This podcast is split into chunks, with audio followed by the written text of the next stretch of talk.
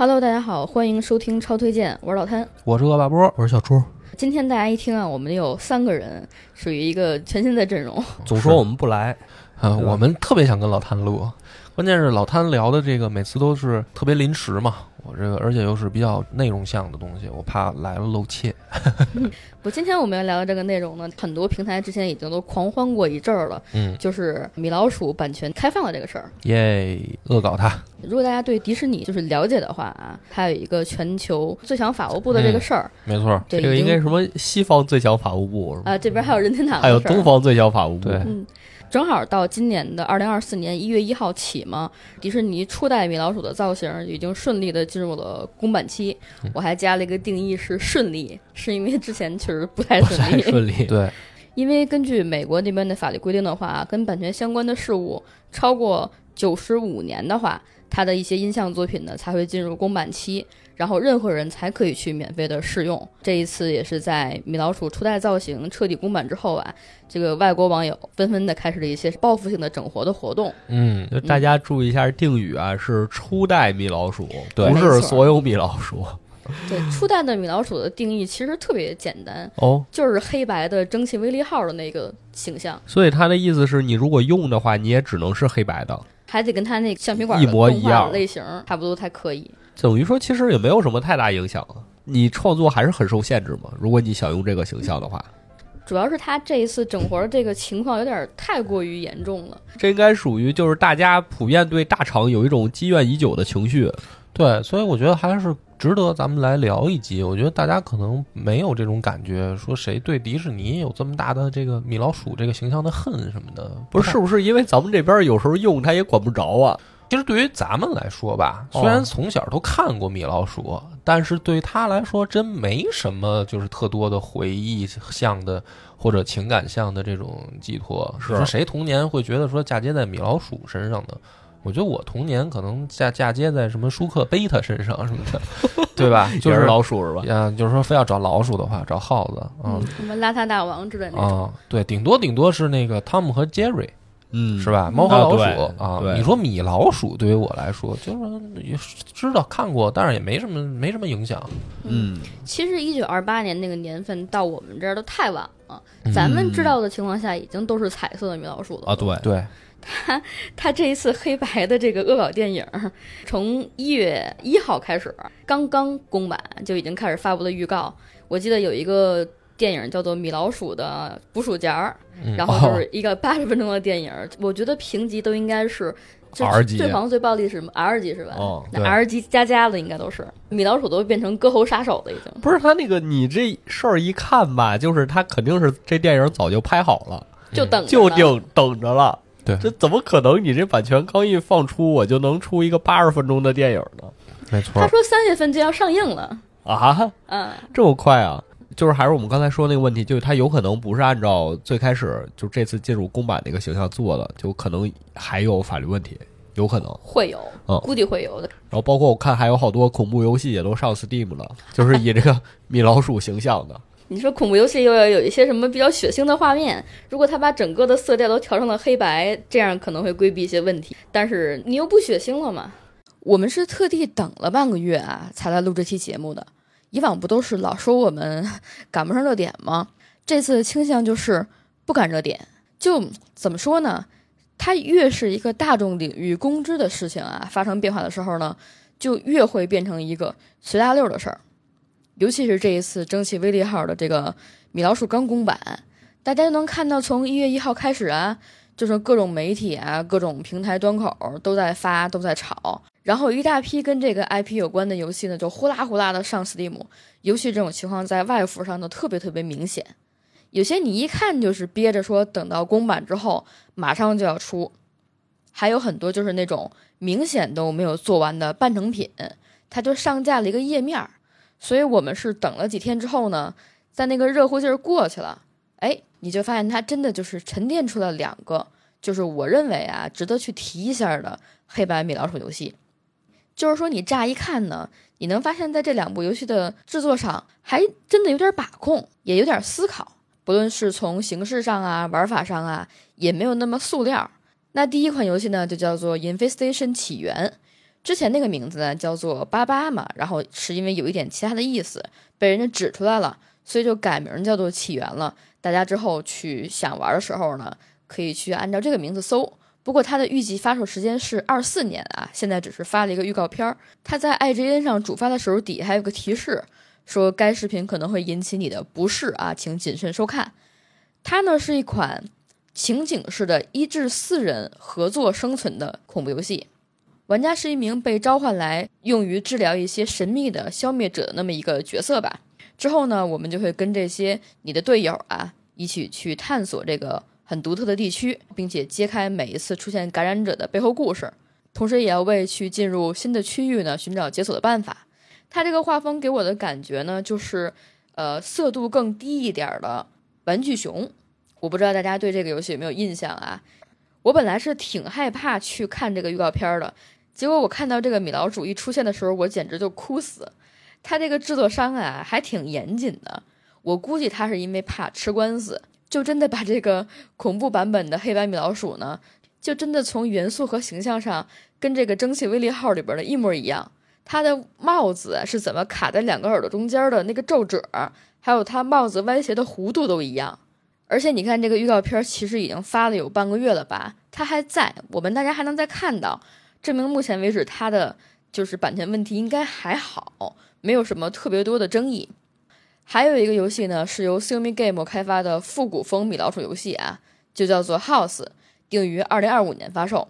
然后在这个游戏当中呢，我们就会扮演一名私家侦探，在一座充满了帮派、暴民和黑暗人物的阴森的城市当中啊展开探索。而且我发现了一个特别好玩的现象，就是它预告片刚发出来没多久呢，这游戏就有外号了啊，叫做“重返迪士尼总部”，就是它观感上呢。特别有那个重返德军总部的感觉，而且它目前看起来的玩法有点像《生化奇兵》，都是那种第一人称的视角。我们在里边呢就会使用各种各样的武器跟搭配以及道具来阻止一些腐败的政客。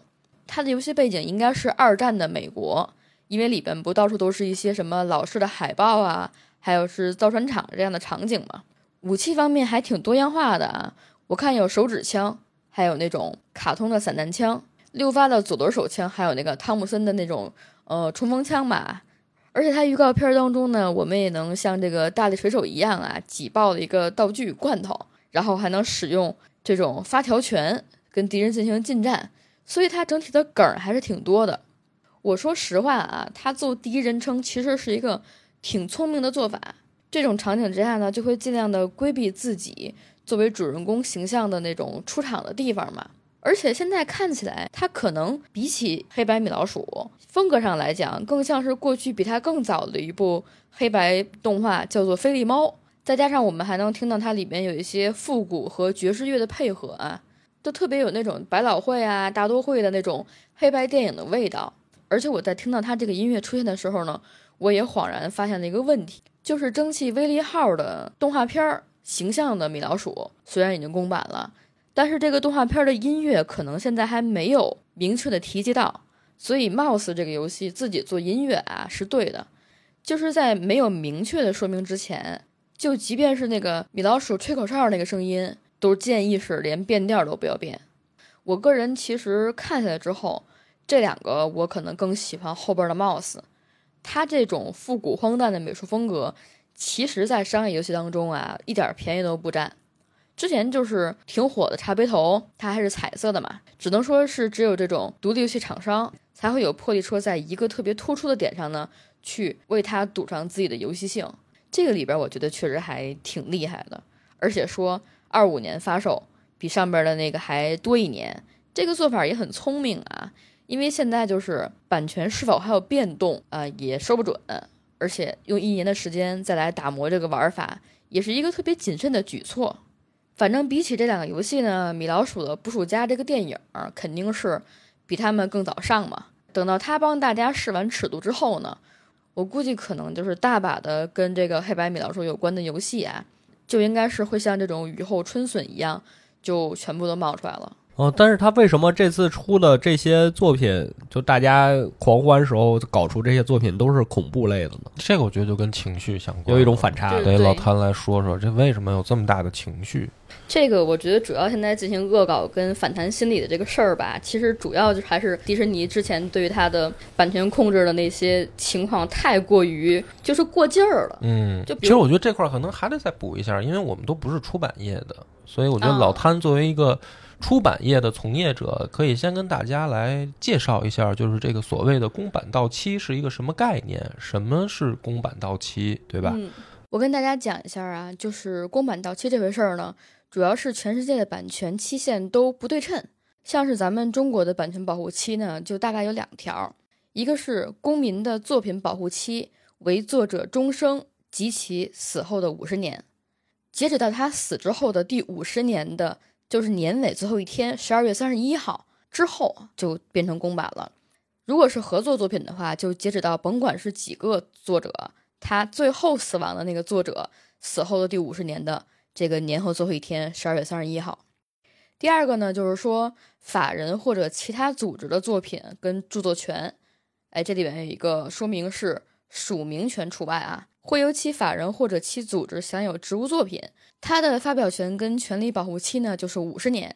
那它什么时候公版呢？就要等那个作品第一次发布之后的五十年后的十二月三十一号，就不再受这个著作权法的保护了。因为这个事儿，我小小时候也不能叫小时候吧，就是我开始涉足这个内容创作的时候，嗯还是很认真的考虑过的啊为什么我当时选了这个历史这个赛道嘛？哦，你觉得讲当代的可能有这个问题？对啊，就是啊，就是说你我，比如说我讲一段《史记》的故事，我讲一段三国的故事，嗯我再怎么给他胡说八道，我顶多是人家说，哎，你出来说的你不对，人家我不会对历史虚无主义，啊，你可以这么批评，但是不会有司马迁儿的后来后人和这个 罗贯中的后人也好，陈寿的后人出来说说这个，哎，谁让你用了？谁让你讲我们家书了？哦对吧？就是历史的好处就是这样嘛，是你要讲太近的，就容易什么侮辱烈士，就好多这种就是会有一些些风险，尤其是文学向的东西，可能风险更大。我觉得啊，我觉得，写东西这个事儿还是比较有个人色彩的。嗯，我觉得历史其实也不是完全正确嘛。而包括内容创作上，比如我写小说吧，嗯，其实也还是因为我写武侠呢，我就会尽量避免去用金庸先生的东西。哦，对，因为你这个事儿就是，比如说，呃，你写一个少林可能还好点儿哈，嗯因为它毕竟因为真的有有一个少林寺，对。但是有一些金庸特原创的东西，你比如说，如果你用降龙十八掌在你的小说里面，这就不太好，对吧？因为这不是你原创的，而且你用了一个人家的这个概念，它是已经深入人心的一个概念，那你是不是就是等于某种人蹭人家的流量吧？对，就是是说白了，你是侵犯了人家的版权嘛？就河洛就是这个情况，他何洛就出这个事儿了嘛？对他之前的作品，就最开始他出的就《金庸群侠传》嘛，嗯，那个时候好像大家还没有意识到这个问题，对。嗯但后来更广泛传播的时候，就把所有的名字都改了。其实，在游戏圈儿，我我们印象特别深的，就从小时候我就会想的一个事儿，就是三国嘛。嗯，因为小时候玩了好多游戏都是日本出的，嗯，然后呢，那你就会觉得说，哎，这个我们的一个作品，你咱说们的文化历史也好，那《三国演义》就算文学作品了，对吧？嗯？嗯历史你说拿去用也行，但是《三国演义》这个明显是中国的一个文学作品，怎么最后都是日本公司在做？我小时候不懂嘛，我就会想说，哎，他们是不是侵权了侵权了？或者说，这个应该是向我们中国人支付 支付版权费用什么？小嘛不懂，对，就不知道有一个所谓的公版概念。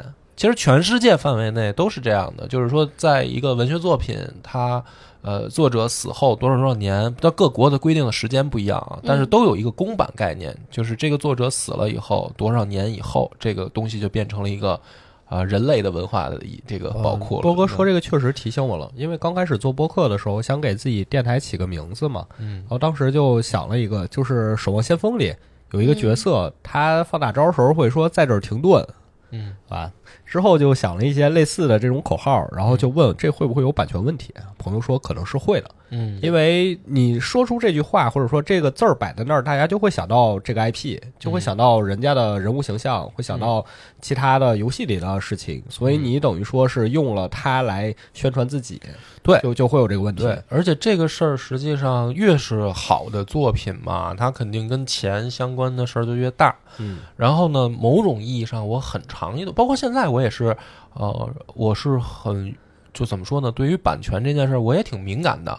敏感的点在于说，我应该去好好的遵守这个规则，因为我是一个内容创作者。因为有时候可能媳妇儿聊天就说说那个，呃，将来孩子他要努力啊，然后他吃什么喝什么，他得从小就教育啊，因为没生的啊。就是说我们俩涉及到这个 问题的时候，就说将来孩子怎么办？然后我呢会开玩笑的跟他说，我说没事儿，我说我趁我活着的时候呢，我多写一些作品，然后呢，我这些作品光这个挣版权钱，呃，可能够我儿子吃饭了。哦啊，所以你你去想吧，每一个创作者吧，他关系到自身利益的时候，他都是肯定会这样的嘛。就是说，我的这个东西创作出来了，它会带来产生的一个收益，对吧？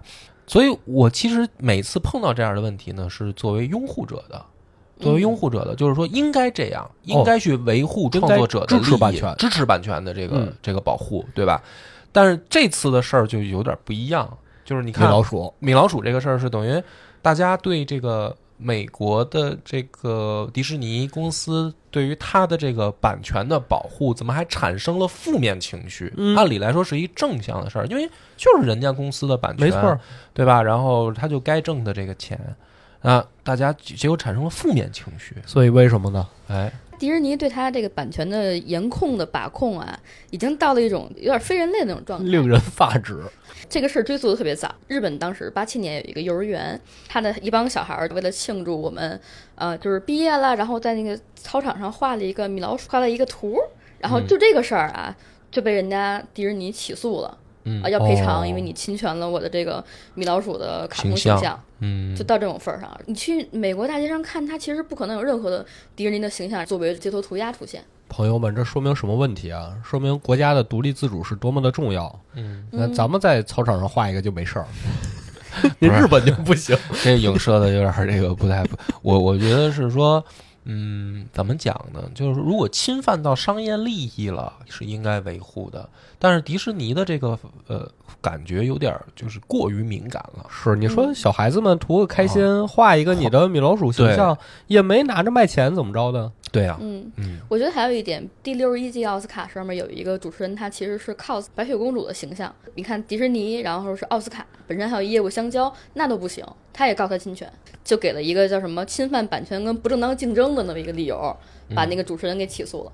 但这个事儿我其实也是深有体会，就好像美国的公司抓这方面确实抓的都特别的严，抠的特别的细。嗯。对，因为之前我是给另一个品牌拍那个宣传片，然后我的衣服上穿了，就是会出现一个 logo，他说你这个啊不行，你得把这个 logo 遮掉，就是你拍的所有镜头里所有东西都不能出现其他牌子，嗯就只能有我们的东西。就他他们好像这方面看的就是特别的严。是你知道有一年就我忘了是呃踢欧冠还是哪一年，就是 C 罗他们接受一个采访、嗯，然后当时把一个可口可乐的那个就是水嘛放在了桌子上，然后 C 罗把那个水拿到底下去这个动作，然后那个可口可乐的股价狂掉。我忘了是可口还是百事的，反正是是有这么一件事儿的。嗯，就他们对这个版权保护有点太夸张了。积怨最深的事儿还是因为就是一九年的时候有一个英国的小孩儿，嗯四岁了嘛，他得了一就是比较罕见的血液病，然后他又特别喜欢就是蜘蛛侠嘛。然后他爸爸就是趁着他还有生命的这一年，然后带他去各种各样的迪士尼乐园玩儿，然后买蜘蛛侠的周边，找了一个公司说，我能不能把我孩子的那个墓碑设计成一个蜘蛛侠可能带点元素的东西吧？然后殡葬公司跟他说，哦，不能这么做，可能迪士尼就不愿意了。那你要想试试看的话，你其实可以给他去写信。然后这个爸爸真的特别认真的给迪士尼写了一封信，然后得到的就是不行。嗯然后包括网上有十四万人给他请愿，他迪士尼后来都没有任何回复。迪士尼，说虽然我们十分感动，但是不行。他就认为说，对于他的形象来讲呢，他就希望是一个美好的形象，你不能把我的东西跟就是死亡的事情联系在一起。这个 但是这个从咱们的角度讲有点过分了。我觉得他所谓的过分是这样的，就是因为卡通形象吧，它是给孩子们带来一个呃美好也好，嗯呃梦幻或者说呃童话般的这种就是怎么说心理的幻境哎的这样的一些嗯卡通形象嘛。那么迪士尼公司呢，它作为直接挣孩子钱的一个公司，它宣扬的这个理念里面是其实是带着一种呃对于孩子的友好的，嗯，可是呢，回到现实层面，又非常的冷冰冰。就是钱的，一旦沾到钱的利益的事儿的时候，它是违背了这种说，我本来是给孩子带去美好的，然后但是呢，一到涉及到钱，说你哪是对孩子美好？你其实就是挣孩子钱嘛，就是让很多人不适的点在这儿。哦，就好像你去迪士尼乐园嗯看那花街游行、花车游行，特别开心。哎，另一边演员摘下头套，在那儿喘气儿，在那儿抽烟哦，哦你知道，就是这些所谓哦的迪士尼演员，他在合同里签的一条就是我绝对不能违背我的角色扮演的就是人设。跟虚拟主播一样，嗯，有可能吧不能暴露中之人。对，就是所以这一点，我觉得是可能对于很多人不舒服的一点。嗯哦，你挣我钱的时候，你表现的很美好，对吧？嗯然后真的是说需要你展现善意的时候，你这么冷冰冰的嘛？他是这种感觉，我觉得给人造成了一个极大的不适感。嗯，这是我觉得原因之一，但不完全是这个。因为你看刚才老谭举那个案例哈，嗯首先极个别，我觉得大大多数人都不知道。你在今天准备给我看这个大纲之前，我根本不知道有这样的案子，对吧？这些也是在今年大家对它版权公版的嗯讨论之后，好多的事情才翻出来，对，哦所以其实我觉得啊，你说有没有这个原因？我觉得肯定是有的，那是但是我觉得不是光这个，对，还有另外的原因。哎，另外原因，我觉得就是有点什么呢？就迪士尼的这个臭不要脸。臭不要脸的这个劲儿，它不要脸在哪儿呢？就是当然，就是美国的这个立法的怎么说呢？有一个公开的制度，就是游说制度啊。这个游说制度是他们自己这个游戏规则嘛。那这个我觉得，呃，我们作为外国人无所谓，无可厚非。但是是迪士尼的这个游说的能力太强了，哦，他能修改游戏规则。对，所以他修改游戏规则。哦，对，就这件事儿，我觉得可能是另一部分原因。大家会觉得老谭给他们这个好好讲讲这事儿。就是如果按照这一次他公版这个蒸汽威力号来说的话，就是因为迪士尼就是想要去更多吸金的这个角度上来讲，对他的立法的那些国会啊，已经进行了多次的政治捐赠，运作已经就是把这个版权延长过两次了。对，哦就是说他这个九十五年不是一开始就是这么长，我一开始是多少呢？一开始应该是按照五十六年走的，哦，后来中间改了一次，应该是按照，因为他他那蒸汽威力号是两个作者嘛，一个作者是五十多年，然后另外一个作者可能再有加一些年限，就愣把一个可能就是到期的结束的一个到期的，然后延长到了九十五。延长到了九十五年，进行了两次游说，就是他延长了两次，我记得是。嗯对这个所谓的版权年限延长法案，就叫做就是戏称啊“米老鼠保护法案”。嗯，哦，就为他定的。嗯，当然，同期跟他一块儿去推行这些法案的那些机构啊、影视公司，也是跟着一块儿吃到红利的嘛。那肯定。嗯，要不然谁会干这个事儿呢？有数据统计说，迪士尼一年从这个米老鼠身上，就米奇身上获得的商业利润大概要三十二亿美元。嗯，就是嗯如果是我的话，我可能也得 你也不放得想想怎么手。办？嗯，但是他其实这 IP 太多了，不，我觉得他跟多少没关系，你不能因为说人家多，不能开这个口应该放手。不是我，我觉得啊，哦咱们说人肯定都分成两方面，一个是感性方面，一个是理性方面。那你从理性方面讲，不是因为他版权多，它的 IP 形象多，它就应该开放，这个是理性嘛？嗯嗯对吧？老贪那个呢，就是从感性角度出发了，就是说你都你家都这么有钱了，你分我们一口粥 行不行？对，这是感性的。所以对于我觉得还是说回到咱们这个就是呃普通人视角嘛。那我明白了。那普通我觉得普通人视角不是从感性理性上，是从这个角度，而是说你有这么多钱可以去影响，那普通人呢？我设计，我写了一本小说，我画了一个卡通形象，我是不是还是没有办法像你这样有这么大的影响力？没错，你直接抄走了就。对吧？那么是不是说我们做的很多东西，因为我们挣的是小钱，你挣了大钱，你就有这个能力？那实际上造成的是一种不公平。嗯你有能力去请一个律师团队去全世界的维权，你有能力去进行国会的游说，对吧？甚至影响到这个立法的改变，是因为你有钱。嗯那如果一个创作者呢，你我们没钱的话，那怎么办？我我的东西就活该，就是不如不如你该挣的时间长嘛。其实它造成了一个不公平，嗯，对吧？就是抛开感性理性那个来说，对，是其实你每年看一些就是网络的晚会，使用一些歌曲版权，包括可能比如每年办一些音综，都会有一些网络创作者说：“哎，你为什么使了我的音乐，没有哦，来对对拿我的授权？”对对对，他们到最后的结果就是，顶多就是发个公告，然后给你道个歉，也不会说也不会给你钱的的啊，不会赔给你钱的这种东西。嗯，而且在咱们这个内容行业里吧，就是很多时候都会涉及到这个问题，是包括咱们自己的哪怕播客节目也有被这个乱传的嗯啊，而且甚至是这个事儿特别实际啊。就是我举一个例子，比如说在我自己的听友群里面，会有人听，就是来问说，哎，那个你曾经有哪哪哪个专辑，你现在下架了，我听不到了。嗯嗯啊，我想听怎么办？然后呢，那个你会看到有另外的热心听友就发给他了。就发给他说，哎，我这儿有，或者说去哪儿哪儿哪儿听哦，啊。然后甚至是说有一些这个朋友是把这个节目我下架的节目，他原本存过，嗯他存过以后他自己建一账号又上传。啊，那对于我来说，其实我真是哭笑不得。一方面我笑是说我感谢大家喜欢我录的东西，是但是哭是什么呢？我下架必然有它的原因啊，对吧？一方面说，也许这个东西我是可能跟别人谈好了，比如说，哎，别的平台说我想把你这东西买了，嗯那我自然要在一些平台下架，对吧独？占了呗。就独占了。那另一方面说，我可能本身我对某一些这个早期的节目我不满意，我作为作者，我有一个自己的这个呃选择的怎么说，或者说珍惜自己作品，我要爱爱惜它，所以我对于一些不好的，我想把它处理掉。是不想再让大家听了。那那这样的情况下，我就如果发生了说，哎，你因为喜欢我，然后你把我已经不能或者不想的东西再进行传播的时候，我也很无奈。你说嗯对吧就？已经脱离你的控制了嘛。对，他就脱离我控制了嘛。但是对于我，我觉得说，就是说很多是这种小创作者啊，我们很多时候都会碰到这样的事儿。嗯，那呃，很多人不是说没有渠道维权，也不是说这个呃法律不保护这些创作者，而是说我没有这个精力和财力去真的较这个真儿，对吧？我去跟他较这个真儿干嘛呢？但是这个造成了一个社会不公平现象，就是说他如果有这个能力，他去较这个真儿。那变成了一个什么呢？谁有钱谁对，谁有钱谁可以谁行使说了算谁可以行使这个权利。嗯你你说对，权利是在这儿，那那可能大家听到这儿说，那谁让你不去告他的，对吧？但咱们就换过头来想，这么多那个内容创作者，谁真的有精力每天，比如说我去能网上查到我的东西被谁谁谁用了，嗯我谁我可以去找谁谁打官司，那谁又有这么多精力，说我每天往法院跑呢？嗯，那最后大家都很多，比如说那个不管有声书也好，还是播客也好，还是什么那个广播剧啊、游戏啊，小说啊什么的，我们创作出来这个东西，就是就是说，哎，那个你用就你喜欢，你看就看了吧。我我我就是感谢你喜欢我，对。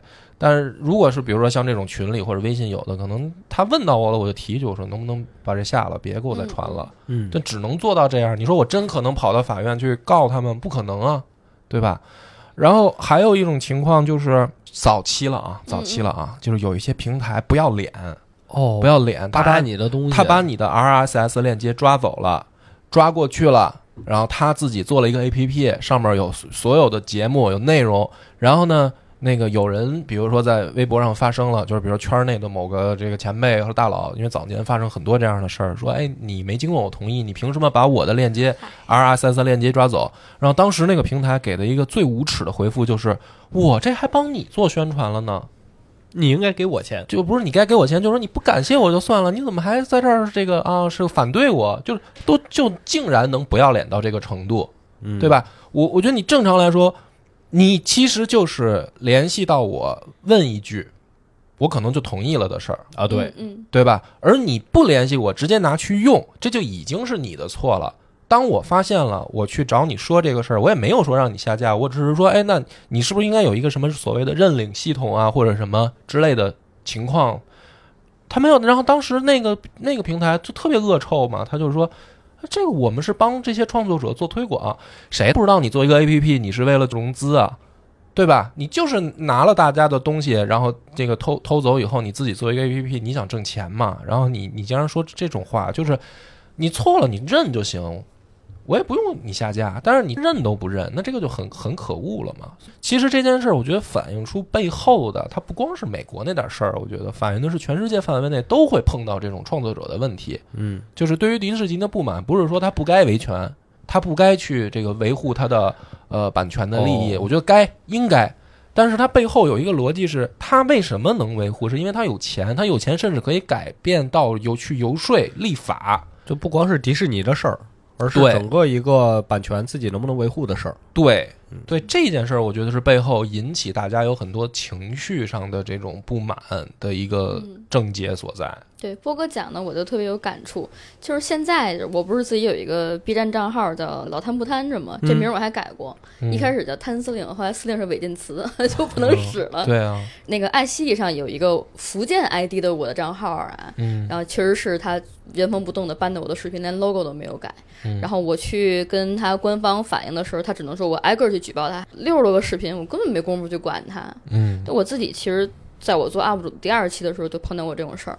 第二期讲的是宝可梦嘛，包括做游戏类，其实有一个隐性的一个版权方面的问题。我们去做视频的时候，不是都用的游戏本身的画面吗？是，如果你讲一些剧情啊，讲一些评测，它其实也不会有大厂子来抓你，因为你本身是替他做宣传的。对，我的伙伴截取了一个画面，是有一个人打那个宝可梦的线上的那个哦嗯，，那个部分的一个一个视频的一个线上对战一个录像，就两秒钟。嗯然后后来他就来私信我说，这个东西你就侵权了我的成果。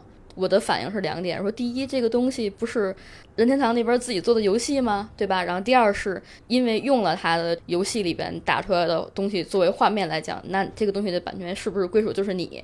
但是我当时是为了怕事儿多，我就直接把那个视频就下了。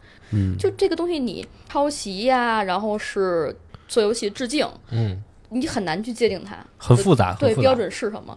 就包括刚才就说这个黑白的米老鼠形象来讲，我个人啊。也不太建议大家，即便它公版了之后，你还去进行二创，因为可哎能著作权啊过期了。但是迪士尼本身它在中国给这些米老鼠之类做的商标注册，嗯商标法这块儿的还没有过期。哎，就你把握不住，不熟悉你把握不住这他。想抓你，他怎么都能说你。嗯，嗯你看他米老鼠黑白的是一个版权吧？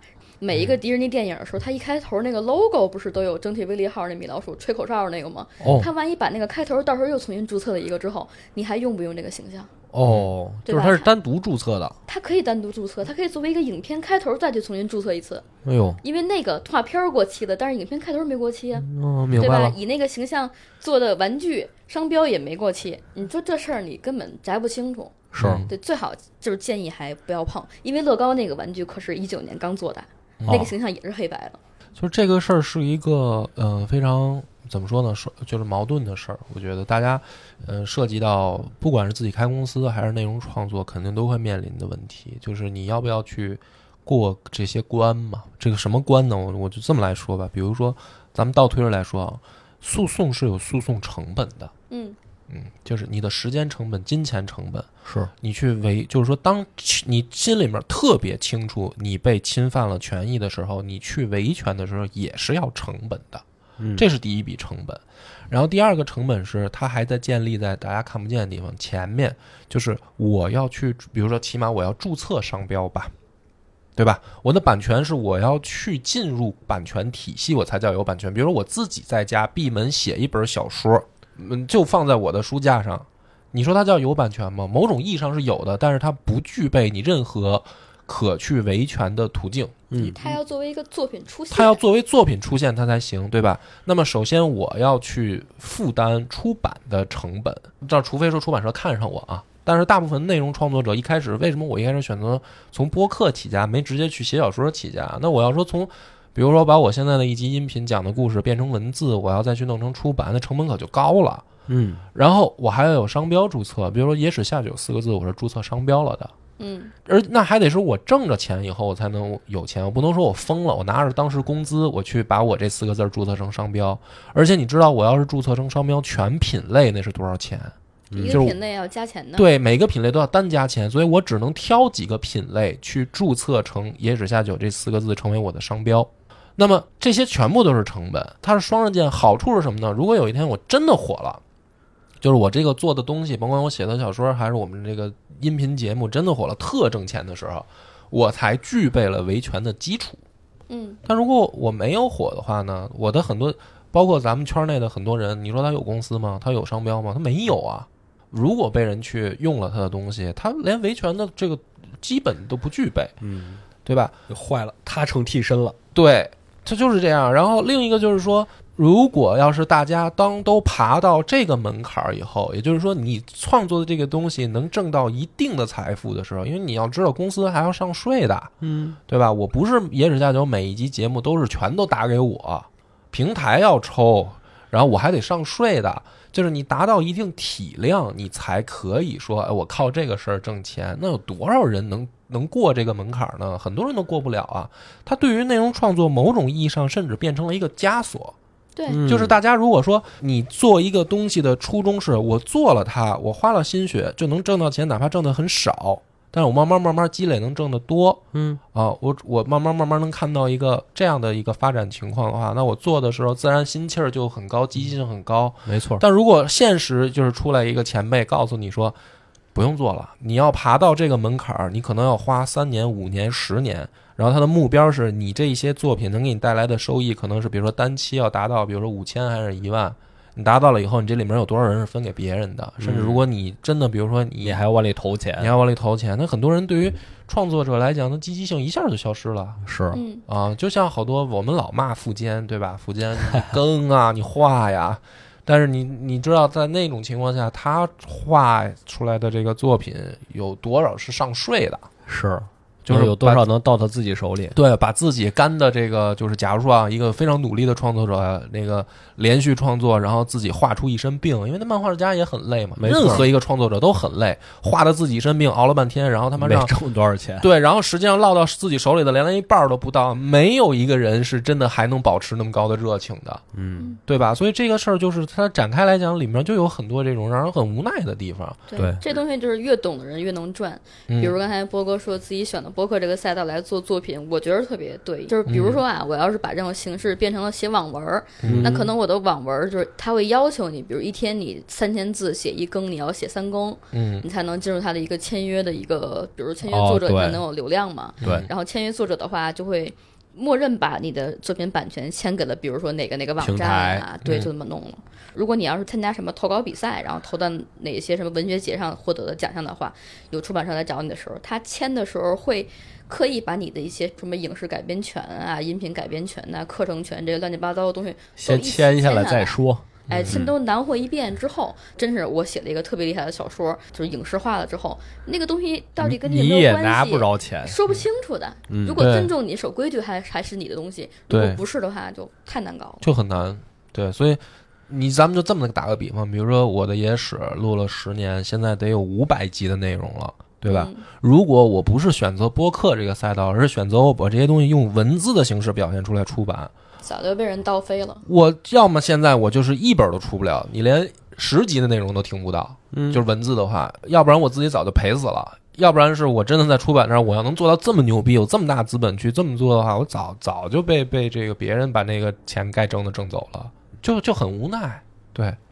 没办法，对于创作者来说，就是一方面又希望维护版权，但是当看到比如说迪士尼这个公版到期又延长这这种事儿的时候，你就会就是觉得，哎哈嗯，啊，是因资本的为我们丑恶，我们刚才还用了一个我觉得非常精准的一个词儿叫“流氓”啊。嗯就嗯，他自己的作品公版了之后，他会找各种各样的方法重新把它再归纳起来。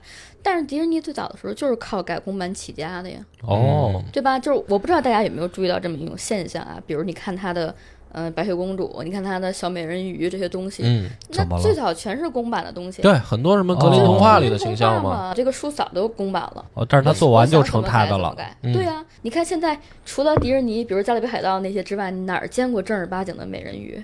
嗯，因为美人鱼这个东西已经是他的 IP 归属了，都嗯你说的有道理。是吧？其实从格林童话进入公版领域之后，迪士尼它其实是用了很多比较新潮的想法进行了一些改编。这两年可能就是比较就是呃正确的一点之外啊，其实早年前的一些偏女性主义的改编，像是什么《美女野兽》啊里边的贝尔的形象，然后跟《冰雪奇缘》里边的艾莎两姐妹，其实都是挺不错的作品。我记得前两年有一个游戏叫《茶杯头》嘛，也是一个仿迪士尼的画风，然后它是橡皮管动画的一个画面，又加上爽快的街机风格，也是这个独立游戏当中一个很有特点的作品。包括迪士尼自己在 IP 开发上也跟日厂做了很多的游戏嘛，其中比较有代表性的就是这个《王国之心》的系列。我个人觉得全世界范围之内呢，就是改编影响力最大的作品啊，公版作品，应该就是十九世纪英国作家刘易斯·卡罗尔的《爱丽丝梦游仙境》。哎，这个大家都应该知道吧？就是一个叫做爱丽丝的英国小女孩，然后为了追逐一只揣着怀表然后会讲话的兔子，掉进了兔子洞的这么一个故事。由这个《爱丽丝梦游仙境》的底本改编出来的游戏呢，《疯狂爱丽丝》系列，应该也算是 IP 的恐怖改编游戏当中的一个范本了。就他把一个原本很奇幻的游戏嘛，然后做出了一种完全相反的恐怖氛围，然后也是从呃爱丽丝个人的形象，包括是她的一些什么特征啊，还有她所在的这个疯人院，跟其背后的一些心理暗示呢，其实都做的还挺让大家觉得有一种。猎奇的心理被满足。我记得小红帽应该也有一个改编的游戏，好像叫做《雪境迷踪》吧。日常那边应该还有一个游戏，就是《灵魂献祭》，也是一个各种经典形象 IP 柔和的改编作品。我们看这两年不是好多人请愿吗？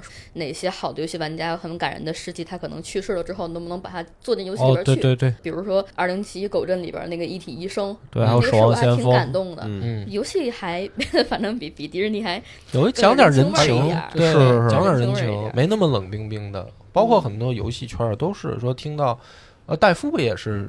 这个有有这个原因吗？呃，对，还有我们讲过的《意见风云决》啊，对，它是出现了一个一开始的例会涉嫌抄袭的问题，然后他马上就替换掉，然后就道歉了，就就就还挺好的。对，所以确实是这样。因为刚才老谭说这个，就迪士尼啊，就更不地道的事儿，就是说你靠这个起家，然后你在这个基础上要画护城河，对吧？就比如说啊，这个让人觉得不能接受的是什么？打一个比方，比如说啊，我讲。《三国演义》做了一集这个一系列节目，然后而且呢反响特别好，挣着钱了，大家又喜欢。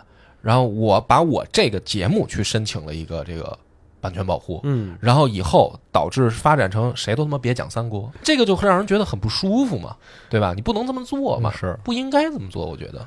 因为道理大家都懂，你真的想去跟他抗争还挺难。你看我们就是做出版啊，那我已经不在民营公司圈里边，但是我多少也知道。你看今年也已经到期的托尔金的《魔戒》，然后我也问了出版社的朋友，什么阿加莎·克里斯蒂的那个阿婆系列的推理小说是二六年的时候到期，也快了。嗯，去年是福尔摩斯整个系列的都到期了。他这些应该仅限于小说吧？就是你只可以使用他小说里的角色或者说情节，如果不太苛责的话，都可以改了。嗯，哦，就那《指环王》电影也可以吗？那也可以用，那应该不行吧？咕噜多憋两年，没准还不至于现在的做的那么贼，他可以改的更好一点。就是说，如果说我们要做游戏的话，这些其实我们都是可以拿来用的了。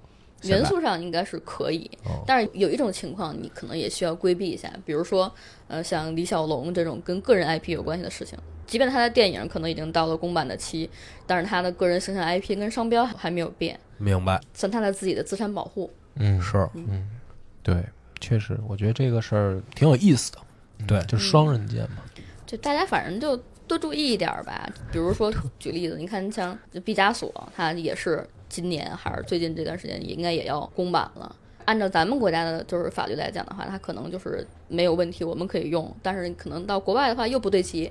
比如我是在国外生活的创作者，那我可能还要按那边的走。哦，就每个国家都不一样。对，每个国家都不对齐。那这有点麻烦了。公知的情况上来讲，基本是五十年，但是也也需要去看，就可复杂了这个事儿。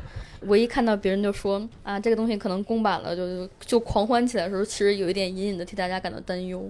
哎，其实也不是，我觉得对于大部分人来说，可能就是想借这个机会出口恶气而已。嗯，没有多少人是。憋着说，我一定等它公版，我一定要立刻第二天就上线电影预告片和游戏预告片的，恶搞成分居多。对，嗯，反正就也看形式吧。你看之前巫师不是授权的那个猎魔人的小说嘛？